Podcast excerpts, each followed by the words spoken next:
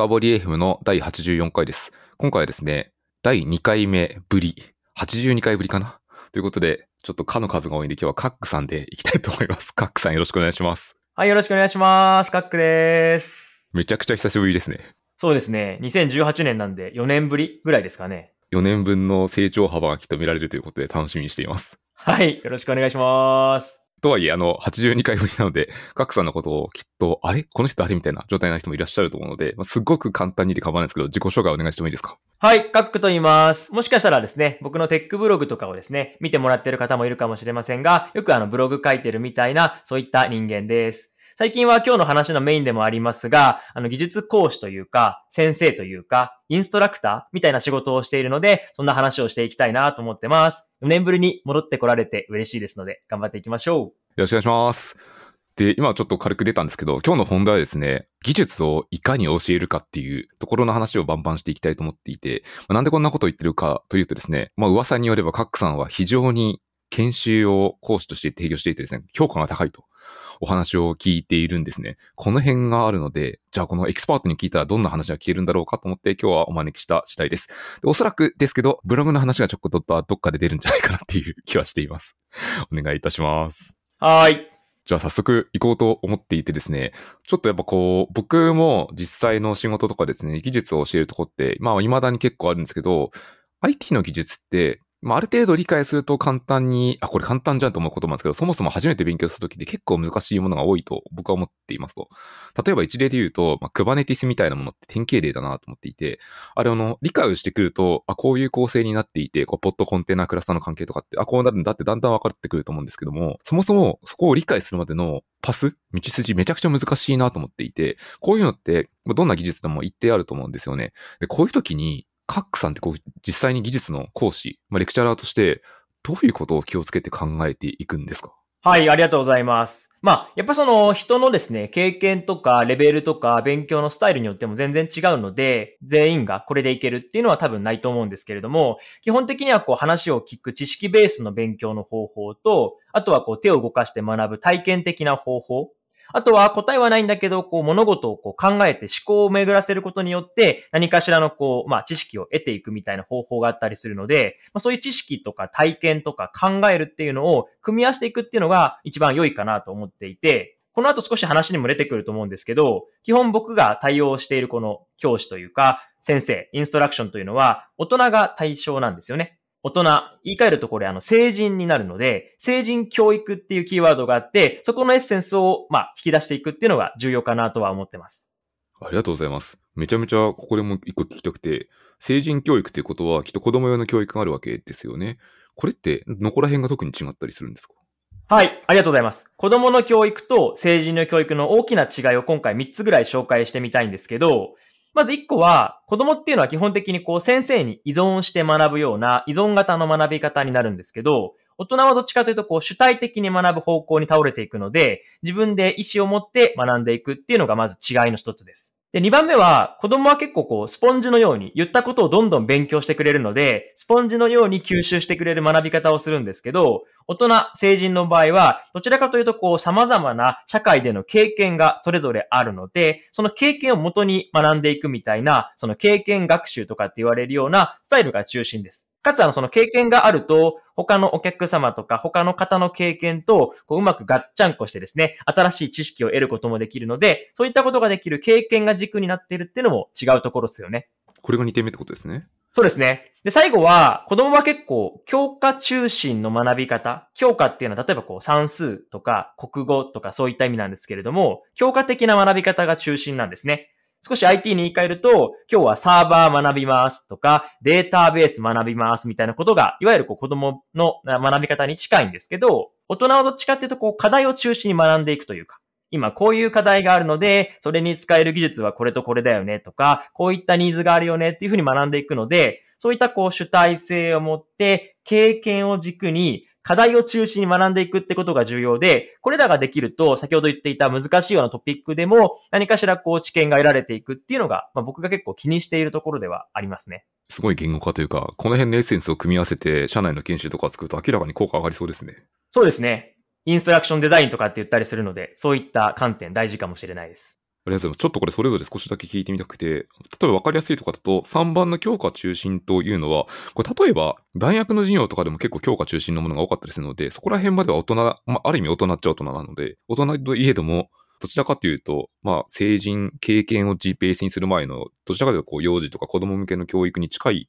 教えられ方が大学ではされてるって感じなんですか？そうですね。あの当然この大人だと言ってもですね、あの教科中心の学び方がないことは全くないので、基本的にそのトピックごとに学ぶことは全然あるんですけど、その学んだ後のその発散先というか、活用先が見えに見えてるかどうかっていうのが多分違うと思っていて、まあ大学でも研究で使うとか、まあ、論文書くとかわかりませんけど、何かしらのこうアウトプット先があると思うので、それらを意識すると、まあ教科から課題中心にこううまくこう融合できるんじゃないかなみたいな感じでしょうかね。なるほど。実際にこう、ストーリーというか、何らかのジャーニーがあるはずなんですよね。例えば大学のゼミでこういう発表がしたいので、この課題を学びに行きます。この内容を学びに行きますって場合って、この課題を解きたいのでっていう目的ありきになるので、そういう意味で言うと、だんだん教科中心から別の課題中心、経験中心の依存ね、シフトしていくって感じになるんですかね。そうですね。そんなイメージです。なるほど。あと、ま、最近だと大学とここ PBL 的なプロジェクトベースラーニングとかも増えているので、これあの、何か最後にはもう作るもの、何かを作るみたいなゴールもあったりするので、これはまさに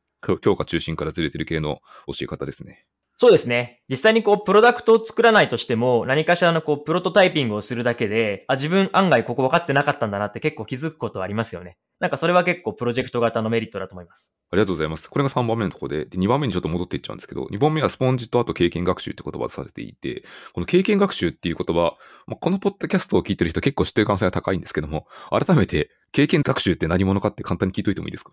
はい。やはりこう私たち仕事をこれまでしてきてるとか、もしかしたら IT 以外の業界から来られてる方もいると思いますが、何かしらのこう経験をしてるんですよね。いわば新しいことを学ぶときに、これまでの経験と何かしらこうリンクさせた状態で情報をインプットして、こう噛み砕いていくっていう方法なんですよね。かつその価値観とかも当然違うし、良し悪しっていうのも全然違ってくるので、その経験を融合させて、他のお客様と経験をこう語り合いながら情報交換をしていくっていうことが、まあ、経験学習のイメージではありますので、IT の研修してる時にも、皆さんこれ知ってますか？とかって聞くだけじゃなくて、どういうふうに活用してますか？とか、これまで活用したことありますか？みたいなこういう質問とか問いかけをしていくと、そこからこう経験談が引き出されてきて、毎回お客様によって全然違う研修内容になったりするってこともあったりしますよね。なるほど。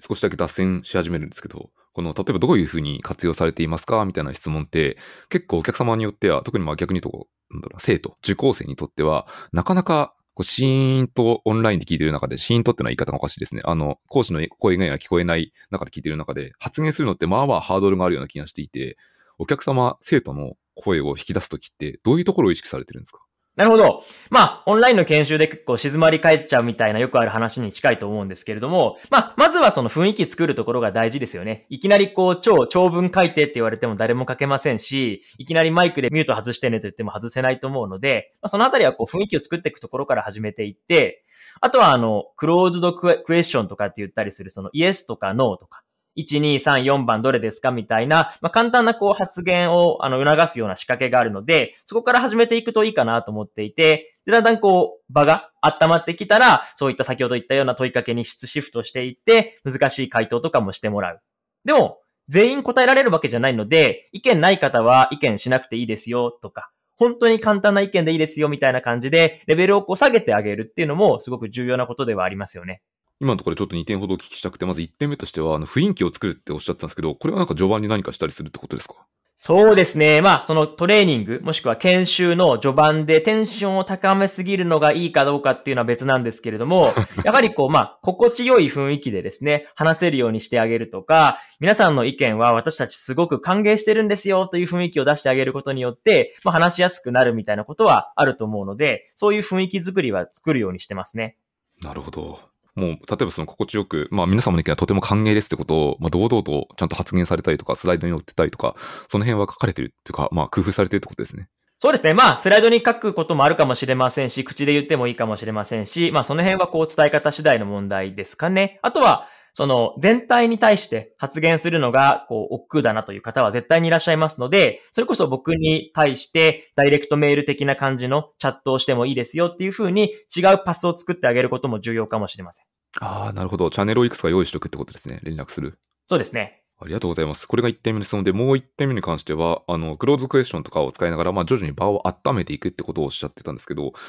カックさんは場が温まってることってどういうふうに判断されるんですか？どういうなんか行動とか発言が出たら、そろそろ来てるかなみたいなことを思われるんですか？最近って、まあどこもオンラインの研修というか、オンラインのミーティングとかも多いと思うので、まあ僕も今2年半ぐらいオンラインの方にシフトしてるんですけど、まあオンライン前提で話していくと、まあどんな配信のツールでも、まあリアクションとかコメントの機能って多分ありますよね。まあその辺の数とか、あとは参加者全体に対してリアクションとかコメントをしてくれているその割合というか、その辺を見ていくと、まあ大体皆さん参加してくれてるなっていうのは判断はつきますので、そこからあとはもう予想で始めていくって感じなので、まずはリアクションの多さとか、コメントの多さぐらいで判断できるんじゃないですか？ああ、なるほど。じゃあ、この辺のこう、まあ、リアクションを積極的に歓迎しますとか、コメントも歓迎しますっていうのは、やっぱこう、冒頭、イントロの方で軽く言っておいて、で、それで書いてもらって、リアクションを見ていくってことですね。そうですね。チャットもリアクションも必要に応じてやるというよりは、まあ、必要がなくても使っていいよぐらいの感覚じゃないと逆に使いづらくなっちゃうので、まあ、いつでもこう使ってもらうみたいな感じ。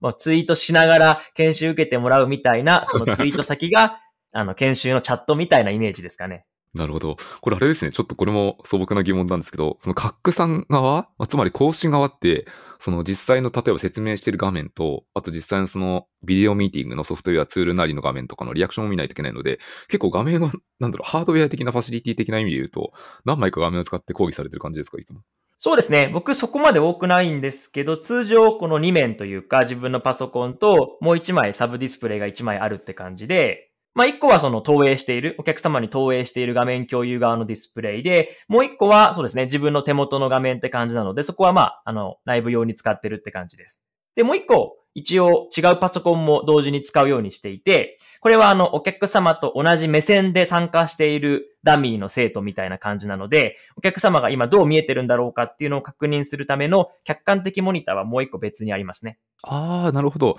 じゃあ受講生として参加するような、まあ、PC、ラップトップを1枚用意しておいて、それを横に置いてるってことですね。そうですね。画面どう見えてますかとか、今止まってますよとか、その辺はお客様と同じ目線で見えるので、それは用意してますね。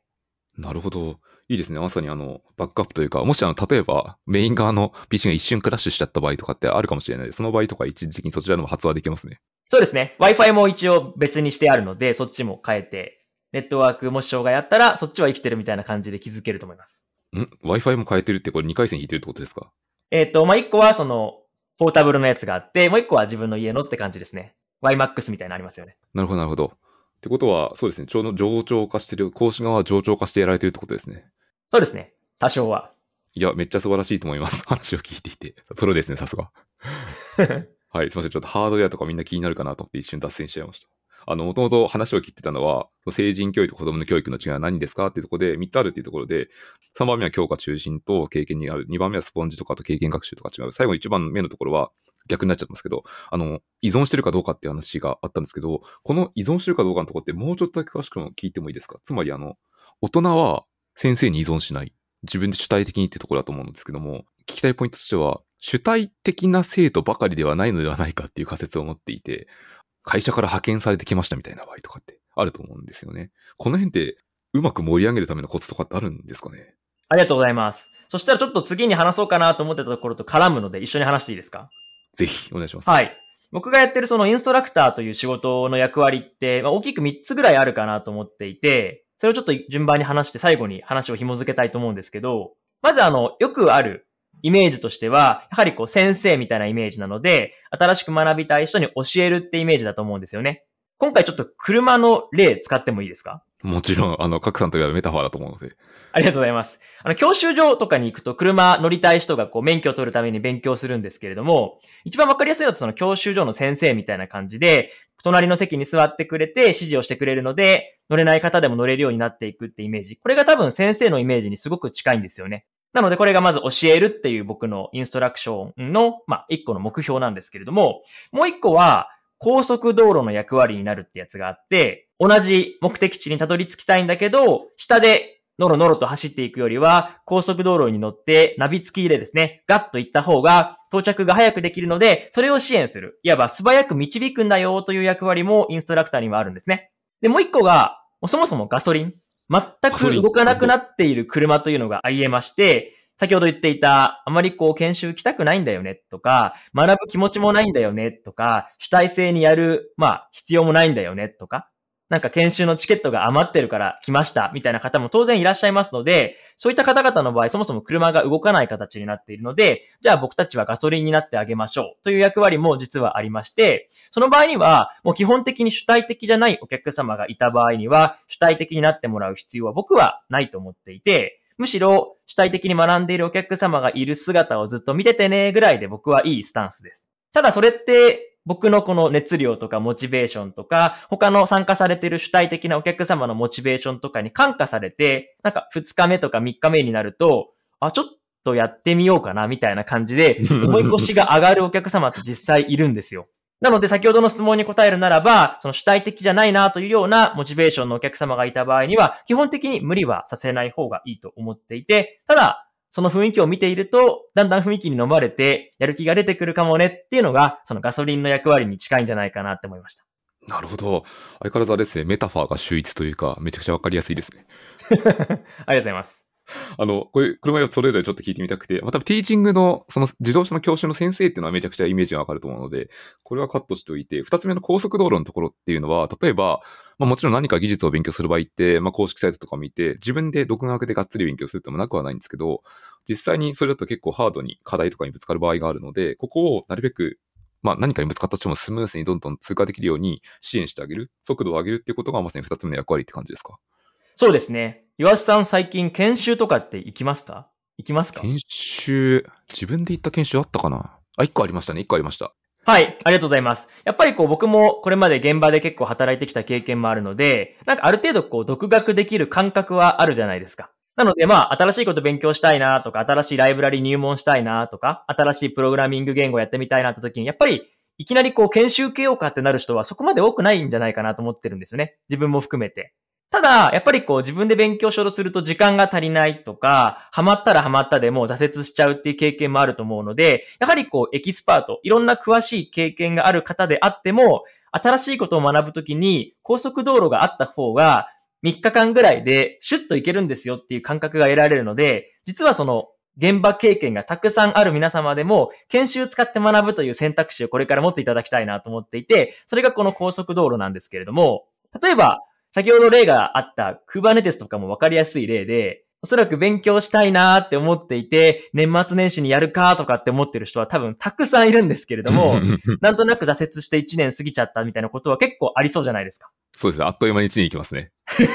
そう、しかも特に一歩足入れたらもう沼すぎてですね、え出てこれないとか、そもそもどこの沼に足を入れていいかもわからないってこともあると思うので、そういうようなトピックであればより一層ですね、先生がいて、まあ2日3日ぐらいで、とりあえずナビ付きの高速道路に乗ってピュッと行けるのであれば、これ実はお金払ってでも学ぶ価値あるよね、みたいな感じであると、実は研修にお越しいただいているお客様って、すごく僕よりも圧倒的に詳しいんだけど、高速道路に乗りたいお客様がいるっていうのが、この二つ目の項目ですね。なるほど。確かにあの、完全に同じではないんですけど、例えばユーデミーみたいなオンラインの学習コンテンツもあったりするじゃないですか。あれってオンデマンドになってしまうんですけど、一種の研修体験に近くて、明らかに高速道路に乗っているなって思う研修はいくつかあったので、なんか言ってることはすごく、まあ、ストンと落ちるというか、わかるところはありますね。うんうん。そうですよね。お金払って見るという感じですね。まあ、ユーデミーとか僕もちょっと全部知ってるわけじゃないですけど、基本的にこう、わかりやすい e ラーニングで巻き戻して何回も見れるっていうところが特徴ではあるので、すごくこう価値はありますし、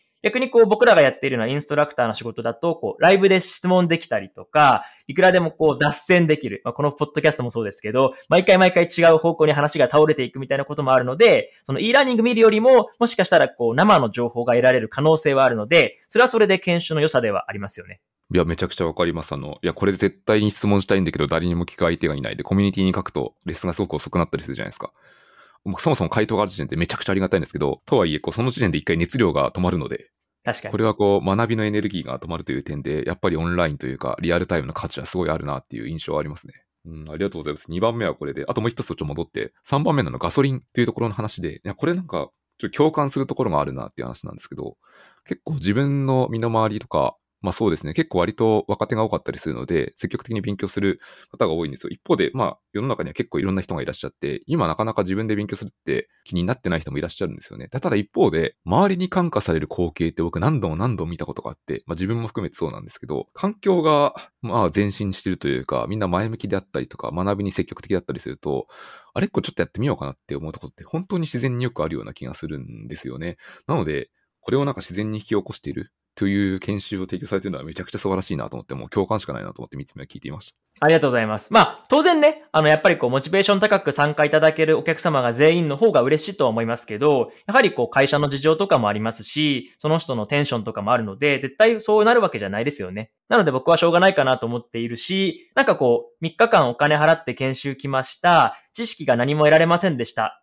かもしれないですけど、なんか勉強する気がなかったけど、ちょっと勉強したくなりましたっていうのは、なんかお金には変えられない価値があるかなと思っていて、それだけでもすごく僕は価値かなと思っているので、何かしらこう影響を与えてあげたいなっていうのが、僕がインストラクシャーをやっていて思っていることですね。なるほど。そこの感情を動かすっていうのは、本当にまさにお金ではなかなか買い難い、簡単に買えないですからね。そうですね。これちょっとまた脱線トピックなんですけど、例えば、いや、これちょっと勉強しよう、面白いなと思った後に、それがなるべく長く続きするとベストですよね。その研修が終わった瞬間に全てが一年失ってしまうともったいないと思っていてですね。なんかこう、研修が終わった後も学びが続くようにするために何か気をつけてるコツとかもしくはこういう人がうまくいってるみたいな、こういうとこって見たことありますか？はい。やっぱりこう、研修の先生、インストラクターやっていると、やはりその研修の後のアフターケアってなかなかちょっと難しいので、どうにもこう手を加えられないところはあるんですけれども、基本的なこうベストプラクティスをお伝えするならば、やはりこう研修受けるときに何かしらの目的意識を持たれていて、1ヶ月後にこういうプロジェクトにアサインされる予定なので来ましたとか、今実際現場でこういうの困っていて、体系的な知識が欲しいので来ましたみたいな目的を持っている方がやっぱり良いと思いますね。もし目的なくて来られても、一緒にお話しさせていただければ、こういう目標どうですか？とかって決めることができるので、ぜひ研修が終わった後に、なんかこう、活かすというか、実践する場があった方が、やはり当然良いというか、やっぱ忘れちゃいますもんね。確かに。なんかこれあの、研修設計の本とかを勉強してみたりすると、結構研修をうまく使う、まあ、効果的にするためのコツというか、やり方としては、まあ、研修に来る前と研修する後とかに、まあ、上司と話すみたいなのが一個あったりするんですよね。っていうのはまさにこう目的を確認して、終わった後にまた振り返って、っていうことをやるプロセスなので、いや、これはすごく重要だなと思うので、みんな上司頑張りましょうというか、まあ同僚でもいいんですけど、誰かと話すのはすごい大事だなっていうことは、すごい思うところありますね。確かにそうですね。目的の設計みたいなところに関連しますもんね。うんうんうん。多分、すごくマネジメントが上手い上司っていうのは、自然にこれをやってるような気がしますね。確かに、素晴らしい。ちなみに今のはその目的の調整っていうのが、研修の前に行えたらいいよねって話ですけど、もう一個さっきのあのユーデミみたいな話もありました通り、研修受ける前にそういう e ラーニングを受けてきてもらえるっていうのも、もし可能であれば、本当に良い効果が得られるというか、これあの、私がやってるわけじゃないんですけど、よく知られた反転学習と言われるプラクティスがあって、いわばこう、研修で話を聞くのではなくて、それを反転させて、研修の前に全部話を聞いてきてねと。教科書読んだり、e ラーニング見てきてね。で、研修の中では、それを使ってディスカッションしたり、ワークしたり、演習したりして、アウトプット中心にやろうよっていうような、そういうプラクティスがあるので、もしいい上司であれば、目的を調整するだけじゃなくて、研修の前にこの辺勉強しといた方がいいんじゃないのって言うかもしれないですね。うーん、確かに。なんかこう学びとかに興味がある上司だとすると、きっとこの辺自然に知ってそうな気もするので、言ってるかもしれないですね。そうですね。そうすると、いくつか聞きたい質問がもう、リストアップされた状態で研修に来ていただけるっていうのは、かなり準備が整ってますよね。レディネスが整ってると言ったりします。なるほど。これちょっと余談ですけども、僕はあの、T ワダさんと一緒に研修設計をするときがあってですね、T ワダさんの研修、今、社内でやってもらってるものは完全に反転学習ですね。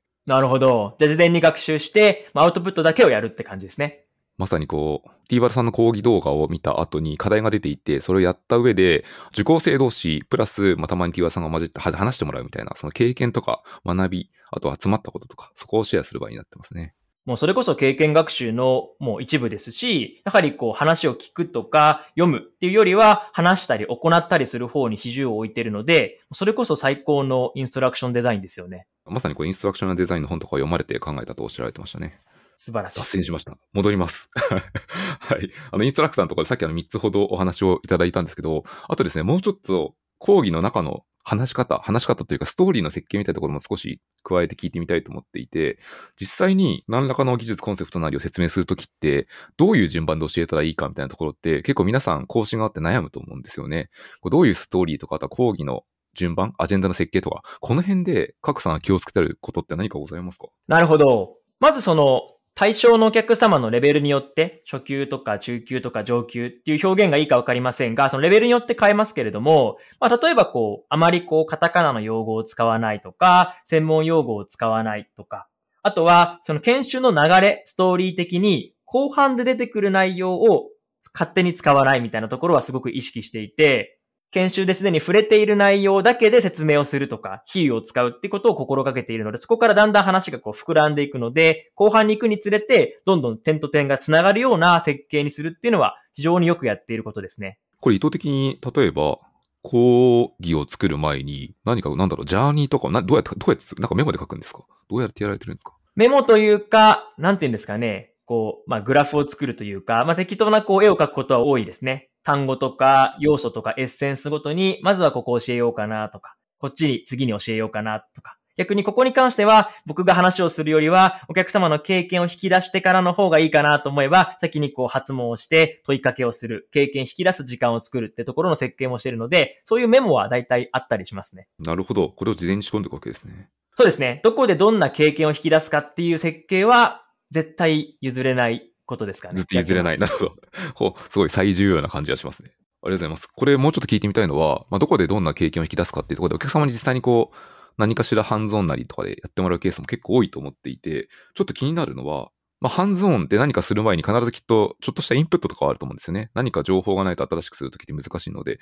この辺の時間配分とかバランスって結構難しいなと思っていて、なんか特に良いプラクティス、王道のパターンとかって何かあったりするんですか？なるほど。そうですね。最初にあの技術系の研修とかって少し言ったかもしれませんが、もう少しこう話を正確に言うと今、あのクラウド的なところを教えることが多いので、まあ、そういったこうクラウドサービスの演習、手を動かして学ぶという時間が必ずあるんですよね。なのでそれに向かって講義を先にするんですけれども、まあ、ポイントの一個は、その手を動かす内容に含まれている内容は漏れなくちゃんと講義をしなきゃいけないので、あのお伝えしてあげるように意識はしています。これ案外必要と思われつつ案外抜けたりするんですよね。なので演習しながら、これ習ってないんだけどなとかって出てくると手が止まったりしてしまうので、そこはすごくちゃんと網羅するようにフォローしています。なるほど。これはじゃあ、まさに自分でセルフチェックでこういうの探すんですかね？結構抜けたりするってことなので、油断すると、まあ、講師ってめちゃくちゃ知ってる側なので、知識の呪いにかかってしまうというか、実際にこんなの知ってるでしょって思っちゃう可能性があると思うんですけど、この辺ってどう気をつけて見つけるんですか？そうですね。同じ研修をこう繰り返しやることになるので、だんだんやればやるほど私たち側のこう連度も上がっていくっていうのはあると思うので、それは一個だと思うんですけど、まあ、できる限りこう初回でもうまくいくように客観性を持ってその設計をするというか、洗い出しをするっていうのは心がけていますね。その先ほどのポイントとか、どこで何を教えるとかもそうですけど、自分がこの研修受けたらどう思うかな、みたいな気持ちは大事にした方がいいかもしれないです。なるほど。生徒の気分になって、この研修に登場してみて、何も知らない状態で受けてどうかってことを考えるわけですね。そうですね。それ結構よくやってます。なるほど。すごいですね。帽子をかぶり替えないといけないので結構大変ですね。ありがとうございます。あともう一個聞いてみたいのは、ちょっとこれさっきの問いと関係するんですけど、結構僕の体験談で言うと、オンライン研修って何かとは言えませんけど、結構講義が長い研修もものによってはありますと。例えば、もう50分聞いてから10分間ブレイクアウトしてなんか話しますとか。でこの場合って50分ひたすらオンラインで聞き続けるのって、まあ、結構きつくて、集中を保つの結構大変なんですよね。さっきの話で言うと結構まあ、なんだろう、ワークとか経験を引き出す時間があるので、そもそもそういうのを設計しないかもしれない、そういうことがないのかもしれないですけど、オンラインの参加者の集中を保つ、キープするために気をつけてることって何かありますか？さっきと同じでも構わないんですけど。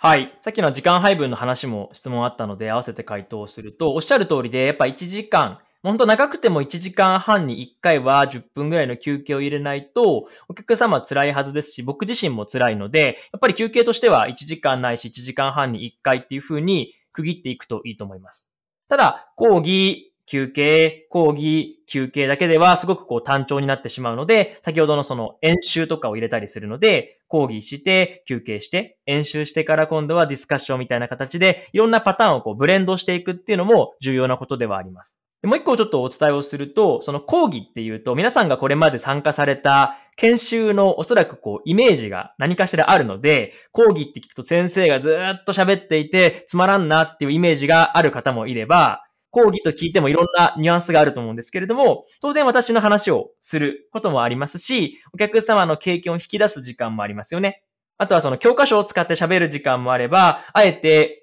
ブラウザを使って外部の資料とかを取り出してみて、それを使ってみるって話もあるかもしれませんし、それこそホワイトボードを使って絵を描いてみるとか、クイズをしてみるとか、クローズドクエスチョンをしてみるとか、いろんなことができるので、その講義の中でも単調にならないような工夫というのはしているので、いろんなコンテンツをブレンドした講義、プラス休憩というのを繰り返すようにしてますね。なるほど。まあ、単に講義といっても完全一方通行ではないってことですね。そうですね。じゃないと集中力が途切れるし、挫折したくなってしまうお客様も多いかもしれません。いつも引きつけるみたいなイメージですね。興味を引きつけ続けるみたいな。すごいです常にこう、アトラクトするアテンションを保ち続けるって、いや、これ結構難しいテクニックですね。そうですね。学びたくてもやっぱり時間が長かったり単調だとなんか嫌になっちゃいますもんね。うん、結構疲れますからね、集中して画面見てるのって。わかります。それはそうですよね。おっしゃる通りです。なるほど。めちゃくちゃ工夫されてますね。いや、すごいですね。ここまで。しかも多分このポッドキャストを聞いてる人は気づくと思うんですけど、カクさんってこう、エナジェティックというかエネルギーに満ち溢れてるんですよね。声からわかるような気がするんですけど。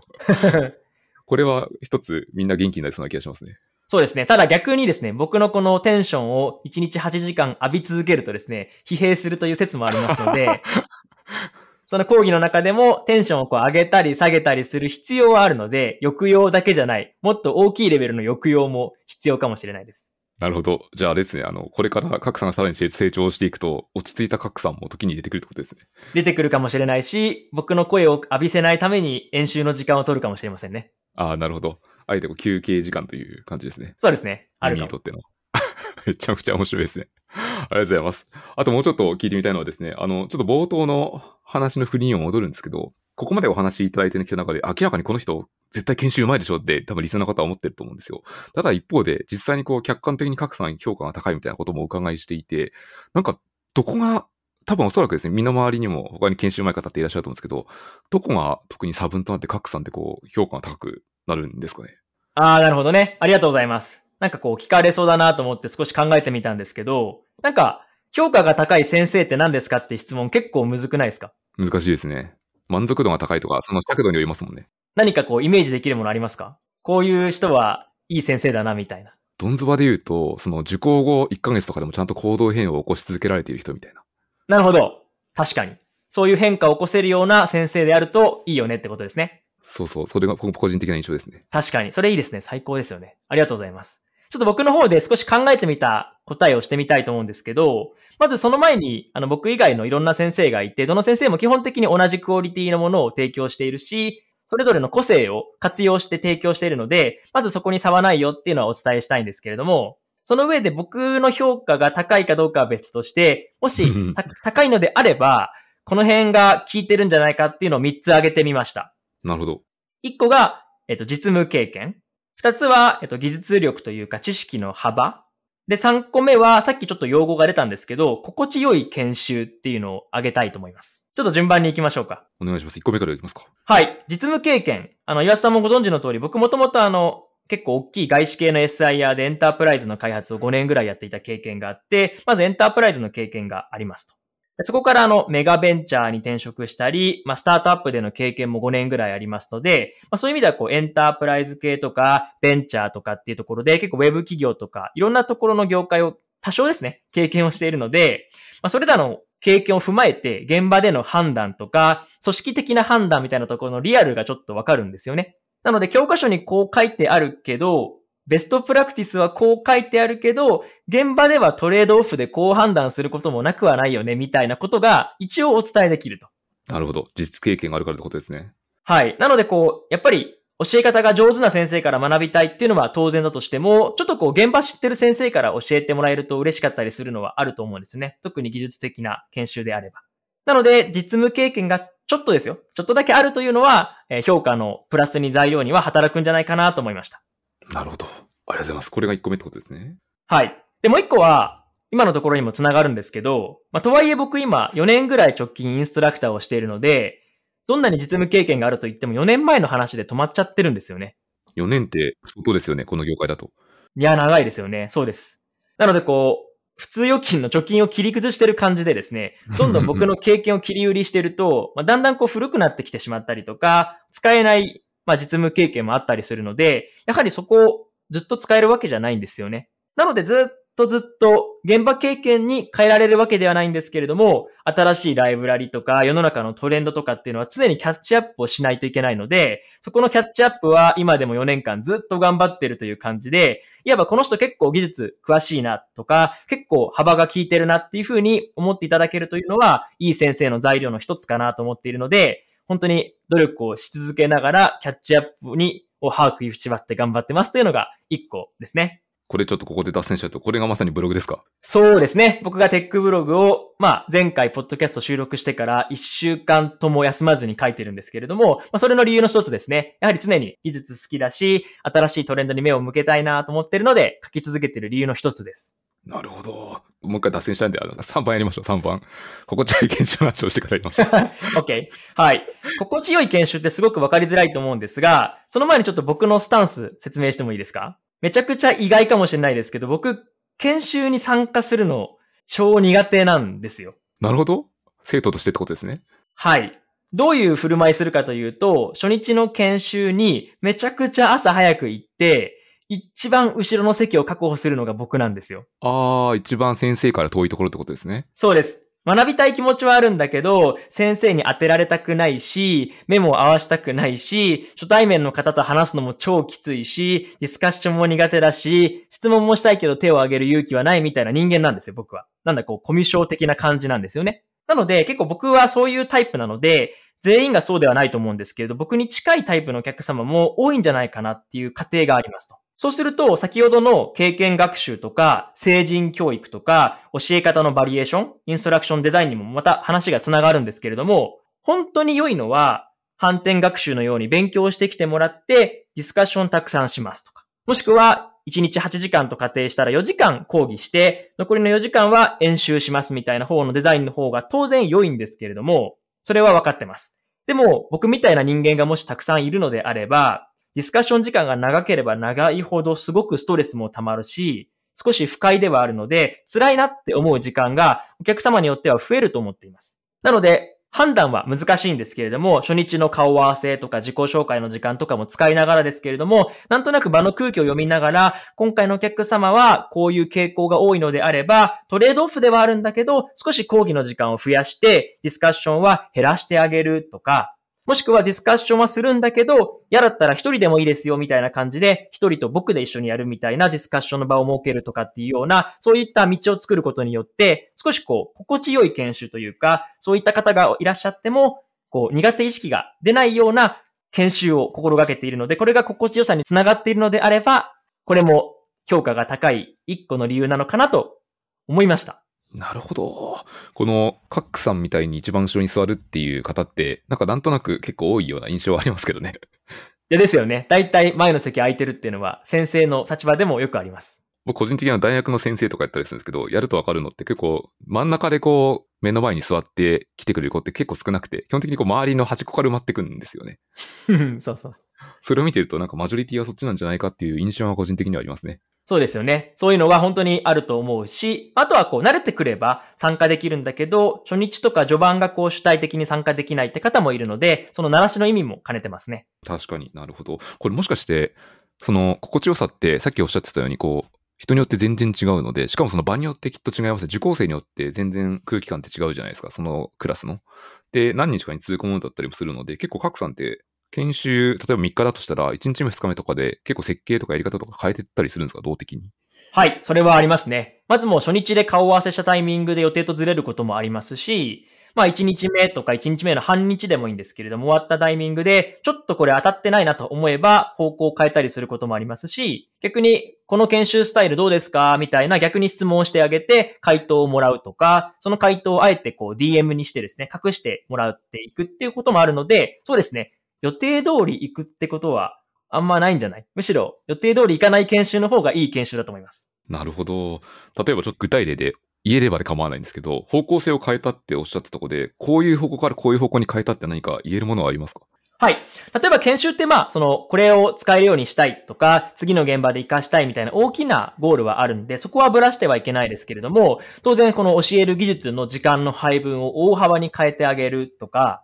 それこそ演習の時間を長くしてあげる、ディスカッションの時間を長くしてあげるとか、逆にディスカッションをやめて、一人の個人ワークみたいな時間に割くみたいな感じのことは結構よくやってますね。ああ、なるほど。じゃあ、その人個人の不快感を感じる性格特性とか個性をを尊重して、と研修のプログラム、トレーニングを変えていくってことですね。そうですね。あともう一個挙げるならば、オンラインの研修でもチャットを使って質問をする。やはりこう誰しもが声出せるわけじゃないので、チャットも歓迎するんですけれども、そのチャットの質問があまり出ないというか、DM の質問ばっかりってこともありますよね。基本的にこう、誰かしらが感じた疑問って他のお客様も感じてるはずなので、質問はオープンにした方が嬉しいし、まあ、チャットを使えばそこまでハードルは高くないんですけれども、それでも高いと感じる方もいるので、DM の質問でもいいですよというふうにアナウンスをするわけですよね。そうすると結果的に DM の質問ばっかりになっちゃうっていう開催があるんですよ。そうするともうオープンに質問しなくていいですよって逆に倒してあげて、DM でどしどし受け付けると。ただ、その中でも発掘できる素晴らしい質問って絶対あるはずなので、それに関しては匿名で、今こういう素晴らしい質問をいただいたんですよというふうに全体にブロードキャストしてお返しするみたいな運営の変更はできるので、そこはもう臨機応変にやるしかないかなっていう感じでしょうか。なるほど。いや、これ知見の塊ですね。あの、そもそも DM でこんなに受け付けるっていうのも、多分やってない研修トレーニングも結構多いと思うんですよね。ので、めちゃくちゃ参考になると思います。チャットとか使わないんだったら e ラーニングと変わりませんからね。うん、うん、うん。いかにインタラクティブにやるかっていうのはすごいコツ、キーの要素ですね。ありがとうございます。これで3つほど、カクさんがなぜ、なぜ素晴らしいかというところが伺いできたので、ちょっとですね、2つ目の話で言ってたテックブログ少しだけ掘って終わりにしたいと思うんですけど、あの、ここからはなんだろう、研修の話は少しずれる可能性なんですけど、あの、4年間、毎週、欠かさずに落とさずに書き続けられているわけじゃないですか。これ、よくこんなに続けますね。これって未だに続けられている一番、まあ多分第2回目のエピソードでも喋ってる可能性があるんですけど、この続くコツこれだけ続けられるのってどういうところが一番強い要因だと思いますか？そうですね。ポジティブに言うのであれば、やっぱり技術のこと好きだし、もっと知りたいなとか、もっとうまく教えてあげたいとか、うまくもっと整理したいっていう思いが強いので、本当にその動機だけで続けられてるっていうのが本当に一個ポジティブな理由で、おそらく4年前と大して変わらないことを言ってる気がします。で、ネガティブにあえて言うのであれば、やっぱりこう、なんていうんですか、劣等感というか、4年ぐらいこう現場から離れているという劣等感もありますので、こう歯を食いしばって、こう、指一本でもいいから現場にこう近づいていたいみたいな気持ちがあるので、その劣等感をこう排除するための努力っていう側面もあるとは思いますけれども、まあ基本的にはポジティブな面で自分がどんどん新しいことを知りたいなっていう思いですし、やっぱ先生って誰よりも詳しくあるべき実際にはそんなことはないんですけれども、詳しくあろうとする姿勢は先生にとってはもう絶対に必要なことではありますので、そのモチベーションで続けてるって感じですかね。まあ先生が自分自ら学びをしているスタイルのが明らかに生徒としては良いような印象が個人的にはありますね。ちなみにこのポジティブ面で技術が好きですとか、あとはこう新しいことを知りたいという時に、なんかそもそもこう種を見つけないといけないじゃないですか。カックさんってこう新しいものってどっから拾ってくるんですか？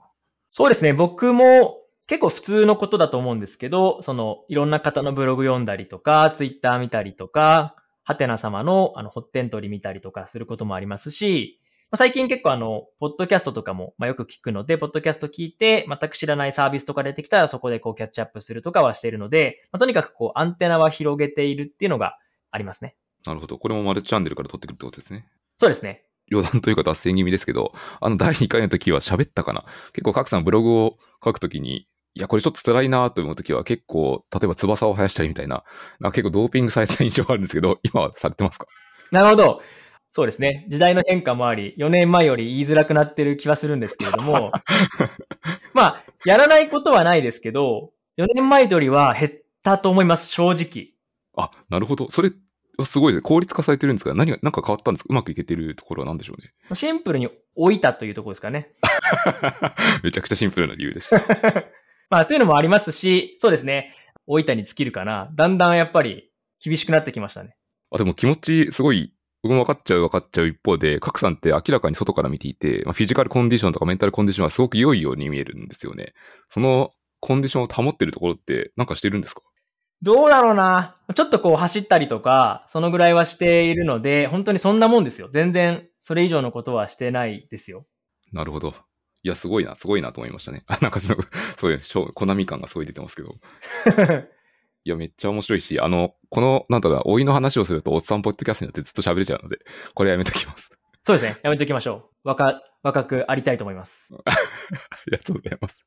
はい。ということで、もう1時間弱ぐらい収録してるので、一旦あの、この辺でちょうどいい時間だと思って思ってますので、えっと、締めに行きたいと思うんですけど、あの、各さんの方からですね、何かあの、リスナーに伝えたいこととか、宣伝とか、何でも構わないんですけど、何か言いたいことはございますか？はい。特に宣伝ないんですけれども、今回の話を聞いていただいてわかる通り、エンジニアのこう、キャリアパス的にインストラクター、先生になるっていうのは結構珍しいんじゃないかなと思うんですよね。やはり皆さんバリバリ現場で何かしらのプロダクト開発されたいっていうのは気持ちはわかるんですけれども、逆に視点を変えて、そのプロダクト開発をするエンジニアをたくさん育成するっていう仕事もありますので、もしこういう珍しいインストラクターみたいな仕事に興味がある場合は、あの僕の方でお話とかもできますし、紹介とかもできますし、どういう仕事ですかみたいな深掘りもできますので、例えばツイッターの DM とかでも全然構わないので、ご連絡いただければお話ししたいなと思ってますので、そのぐらいですかね。宣伝じゃないですけど。あ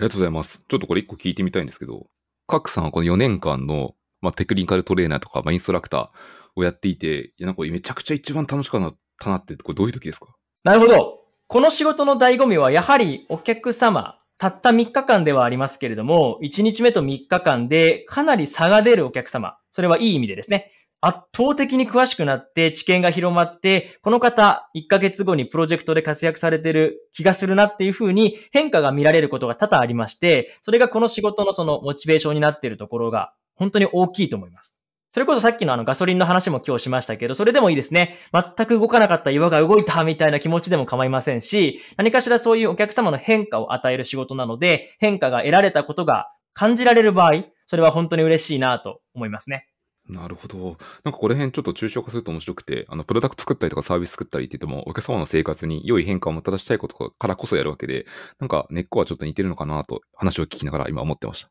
そうですね。やはり私たちの仕事の評価って実はちょっと難しくて、さっきあの、岩田さんが言っていた1ヶ月後にこう最大化しているような先生がいい先生ですみたいな話があったけど、結構難しいんですよね。特に一回お会いしたらそこからもうお会いしないこともあるので、なかなか難しいんですけれども、例えばその方が会社で書かれたテックブログですごくいい成果が出ているとかがあれば、もしかしたら少しお手伝いできたのかなって思えるかもしれないし、そこに一言でもいいから、実は研修受けてそれがすごく役立ちましたって書かれていただけると、これはめちゃくちゃ嬉しい。